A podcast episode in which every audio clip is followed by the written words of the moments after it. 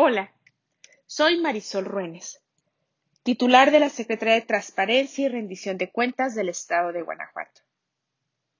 Y hoy, con fecha 17 de mayo del 2020, comparto contigo nuestra tercera participación en Grupo Milenio León en la columna Caja de Cristal, con el tema en Guanajuato vamos por el cumplimiento del 100% de servidores públicos en la Declaración Patrimonial 2020.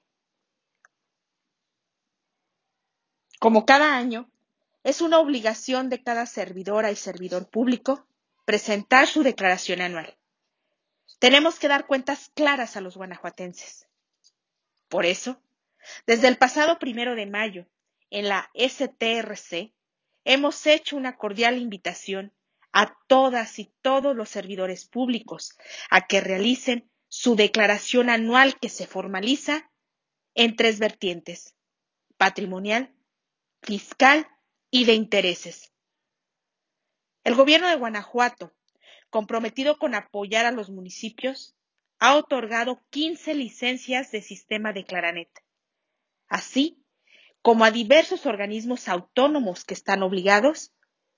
Esto se ha hecho con la intención de que ningún servidor público se quede sin rendir cuentas.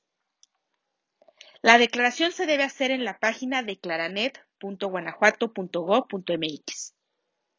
Quiero hacer énfasis en que es nuestra responsabilidad como integrantes del servicio público el hacerla.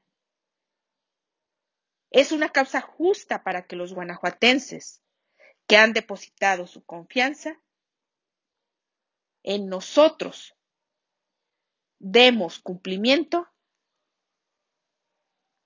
a esa corresponsabilidad. Debemos también brindar certeza jurídica de que los datos brindados están protegidos. El sistema de Clananet está alineado a las normas e instructivos emitidos por el Comité Coordinador del Sistema Nacional Anticorrupción. En la declaración son distintos los puntos que se deben de ingresar, como por ejemplo, datos generales, experiencia laboral, cargo actual, ingresos obtenidos, modificación de activos, constancia de presentación de la declaración fiscal, entre otros.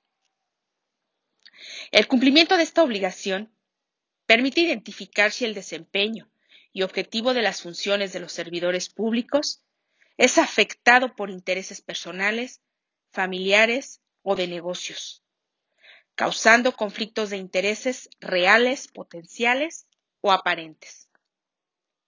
También debemos proporcionar la información que se nos requiera, aún cuando sea nuestro cónyuge, concubina, concubino y dependientes económicos directos.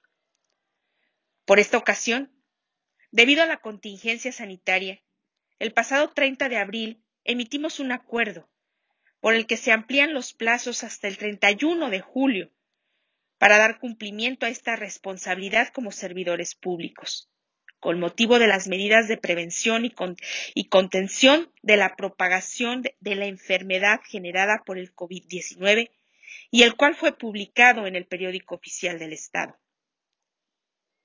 Caminar con el ejemplo debe ser nuestro estandarte.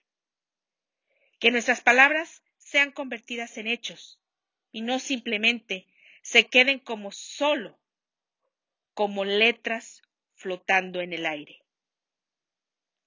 A la honestidad nadie la vence. Con este artículo no me resta más que decirte gracias por escucharme y leerme.